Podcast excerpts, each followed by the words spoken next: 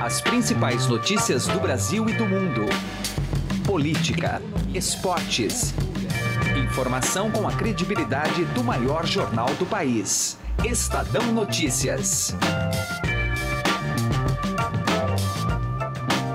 Olá, tudo bem com você? Eu sou Emanuel Bonfim e está começando a partir de agora mais uma edição do Estado Notícias, nosso podcast com análises, entrevistas e informações sobre os temas mais importantes do momento no Brasil e no mundo. Deixar Cuba e Venezuela de fora da festa da posse não chega a ser um descalabro diante da retórica empregada ao longo do processo eleitoral. Afinal, ninguém esperava ver Jair Bolsonaro cumprimentando Nicolás Maduro no dia 1 de janeiro. Ainda assim, o desconvite não caiu bem. Soou pouco cortês para um gesto que tem um sentido diplomático mais amplo e menos personalista. A polêmica, no entanto, suscita outros questionamentos mais relevantes. Qual será a exata distância do próximo governo em relação a estes dois países? E dentro da ala comunista, digamos assim, qual o tratamento a ser dado à China, importante parceiro comercial? Debatemos o tema com o professor de Direito Internacional da FMU, Manuel Furriela. Episódio desta terça-feira ainda fala sobre o destino que o Poder Judiciário dará ao auxílio moradia. Em novembro, o ministro Luiz Fux revogou o pagamento do benefício para magistrados e integrantes do Ministério Público em resposta ao reajuste salarial dos ministros da Corte, sancionado pelo presidente Michel Temer. O CNJ, Conselho Nacional de Justiça, tem sessão hoje para chegar a um consenso de qual será o valor e quais critérios vão embasar a concessão do auxílio moradia. A extinção do benefício, como deseja a sociedade brasileira, não parece mais ser um dilema. Discutimos o assunto com o advogado criminalista e constitucionalista Adib Abduni. Confira também a coluna direto ao assunto com os comentários de José Neumann Pinto. Esse é o Estadão Notícias. Seja bem-vindo e bem-vinda e boa audição. Estadão Notícias. O Shop Together reúne mais de 200 marcas que você conhece e adora em um único lugar, como Paula Raia, Animale, Osklen, Mixed e Ricardo Almeida. Entrega imediata, troca fácil e sem custo e o pagamento pode ser feito em até 10 vezes sem juros. Ouvintes do podcast Estadão têm benefício exclusivo de 20% off usando o código MODA20. Acesse shoptogether.com shoptogether.com.br. Shop Together se escreve Shop 2 Gather. Estadão Notícias. Destaques internacionais. O nosso assunto agora é o desconvite feito pelo Itamaraty a dois países em relação à posse do presidente eleito Jair Bolsonaro a partir do dia, a partir no dia 1 de janeiro. Haviam sido convidados os países Cuba e Venezuela e por influência evidentemente desse próximo dessa próxima gestão uh, foi pedido que o, os países fossem desconvidados para a cerimônia de posse. A gente vai conversar sobre o assunto com o professor de Direito Internacional da FMU, professor Manuel Furriela. Tudo bem, professor? Seja bem-vindo mais uma vez. Tudo bem, tudo ótimo. Professor, como é que o senhor vê essa, esse ato aí do Itamaraty, influenciado, evidentemente, pela equipe do Jair Bolsonaro e pelo próximo ministro das Relações Exteriores, Ernesto Araújo, hein, professor? É, eu acredito que não, não há necessidade, ou não haveria necessidade de ter se organizado dessa forma, né? Não só é, um convite e o desconvite que, infelizmente, deixam a questão deselegante, mas, de qualquer forma, o convite para esse tipo de solenidade ele sempre é dirigido a todos os estados, todos os países com os quais o Brasil mantém relações diplomáticas e não necessariamente tem, com os quais tem a proximidade ideológica ou de política de governo. O que hajam críticas, né? realmente várias das críticas que o governo Bolsonaro tem a Cuba e a... são críticas que procedem né, em relação a falta de democracia, desrespeito aos direitos humanos, enfim, muitas críticas podem ser é, devidamente dirigidas tanto a Cuba quanto a Venezuela, mas eu acredito que esse tipo de convite tem que ser direcionado, sim, né, a posse para todos os estados com os quais o Brasil mantém relações diplomáticas, porque o convite ele não é dirigido a governos, ele é dirigido aos países. Esse é o primeiro ponto, aos estados. E o segundo ponto que, independentemente de qualquer visão diferente daquilo que se tem aqui no Brasil sobre esses países, ou sobre como esses países são conduzidos, a verdade é que ah, tem que ser, ah, nesse tipo de momento, se manter o convite, se manter um respeito com a relação que nós temos com os estados. É, opiniões sobre governos ou essas críticas que eu mencionei, mesmo verdadeiras, elas não podem fazer com que a gente desconsidere a relação com os estados. Até porque a relação independe de qualquer tipo de crítica que se faça a esses países.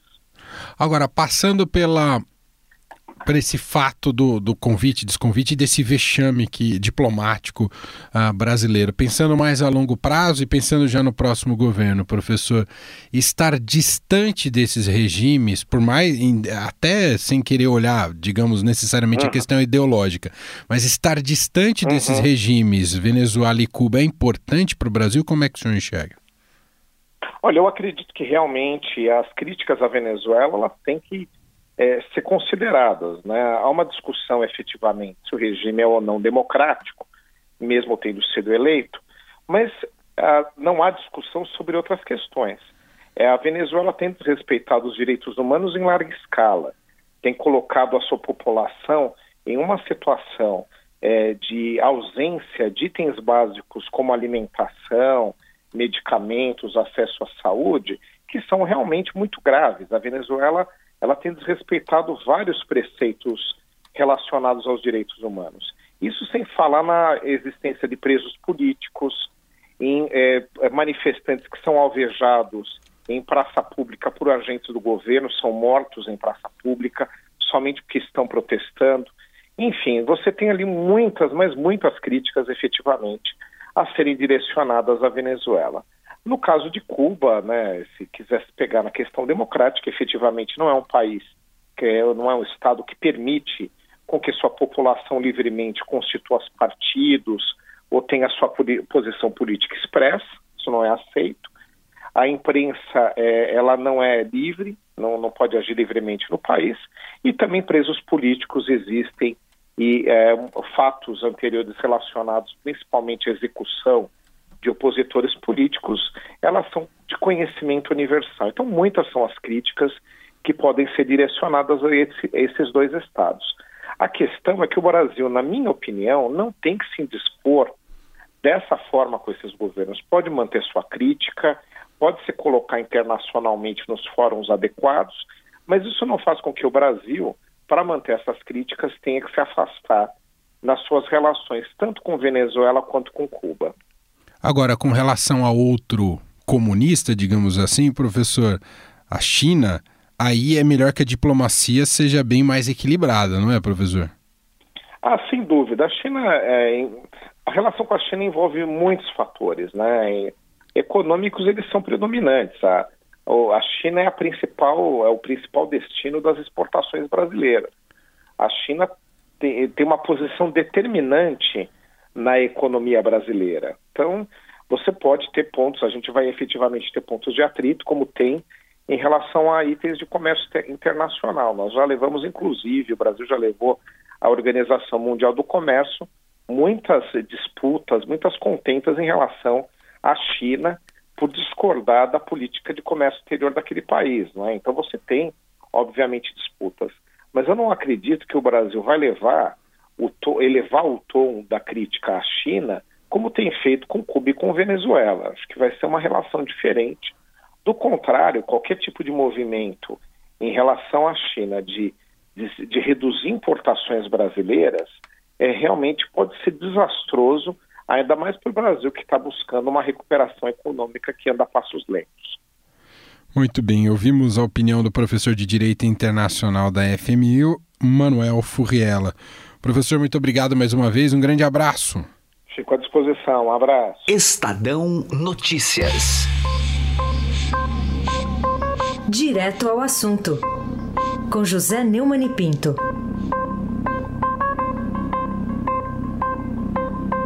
Aprendi muita coisa com a minha mãe. Aprendi a amar a poesia que ela lia, o que ela dizia de cor para mim na noite do sertão. E aprendi uma coisa fundamental: a respeitar a mulher. Em não é tratar a mulher como se fosse algo intocável, mas respeitá-la, dar-lhe prioridade, tratá-la com respeito e carinho, né? Por isso, os crimes de abuso sexual são, por mim, considerados intoleráveis. É o caso desse ex-garimpeiro João Teixeira, né? o, que se apelidou inadequadamente de João de Deus.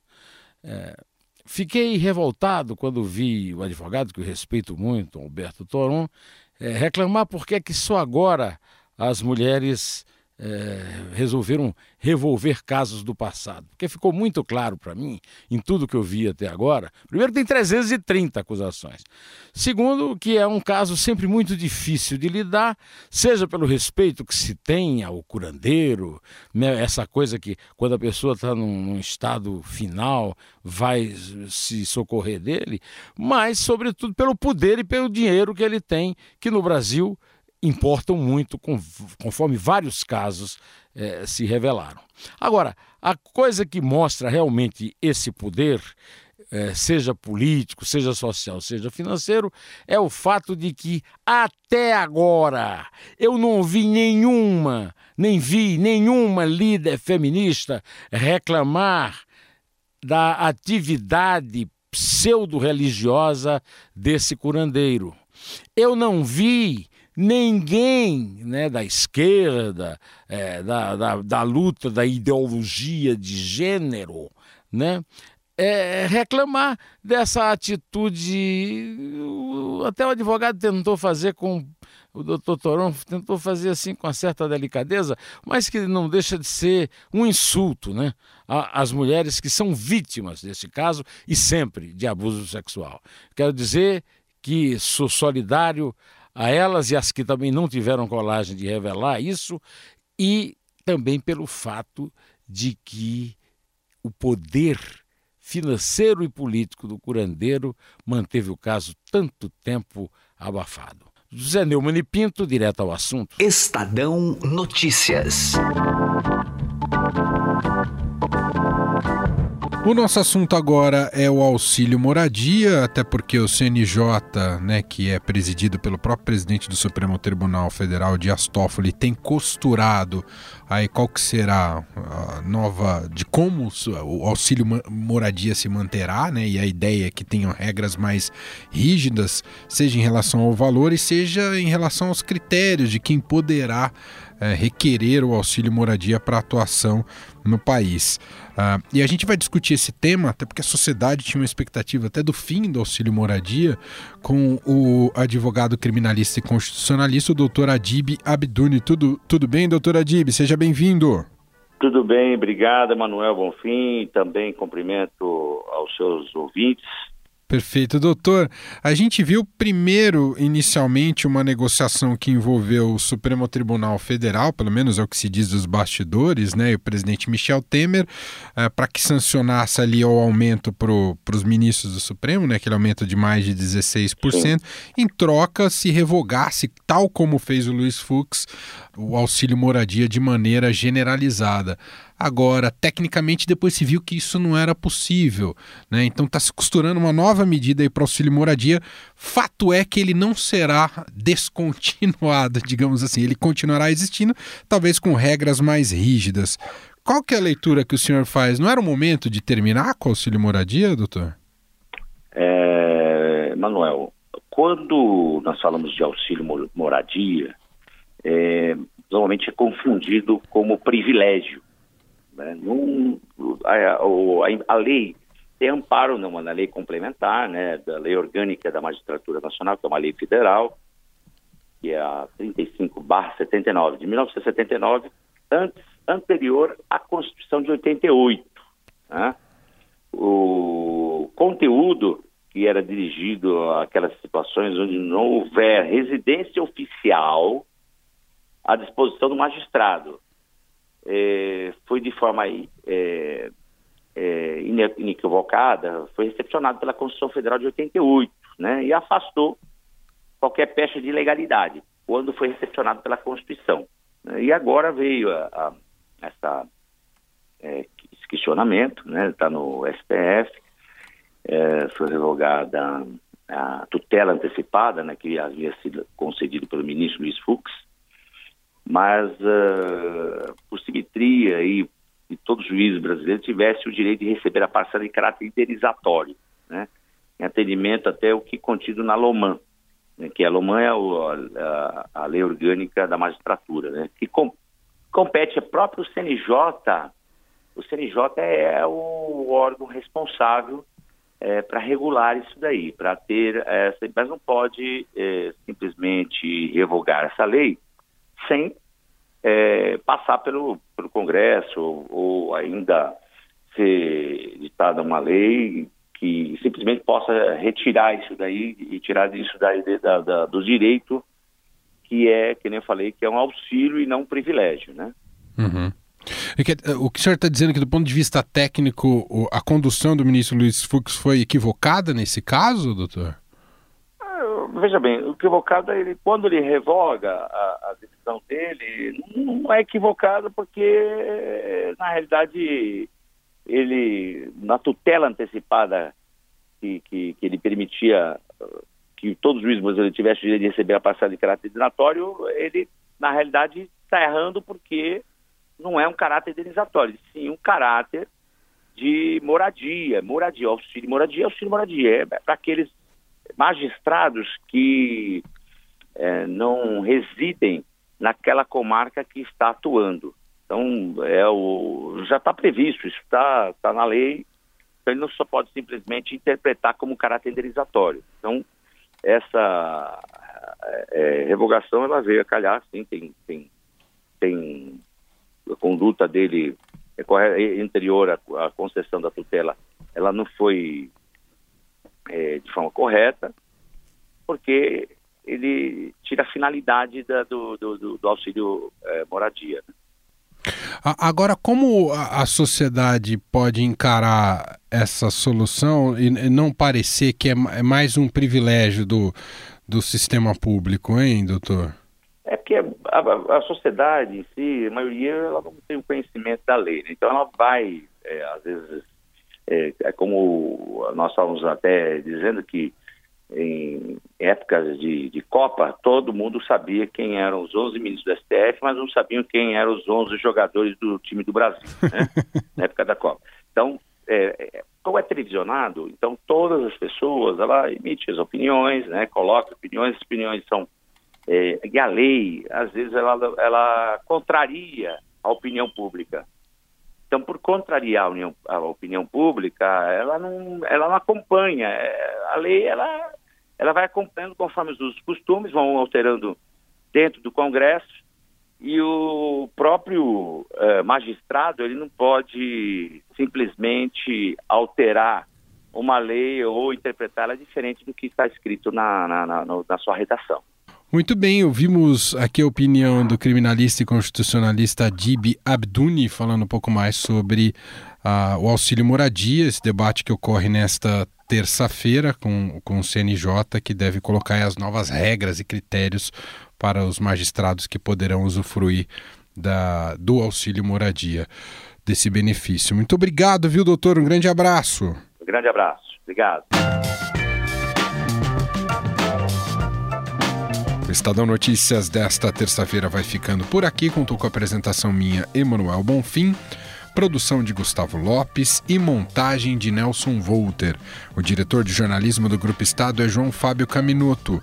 De segunda a sexta-feira, uma nova edição deste podcast é publicada, sempre às 6 horas da manhã. Estamos presentes na Deezer, no Spotify no Google Podcasts, em qualquer agregador de podcasts. E para mandar o seu e-mail, podcast@estadão.com. Um abraço para você, uma excelente terça-feira e até mais. Estadão Notícias.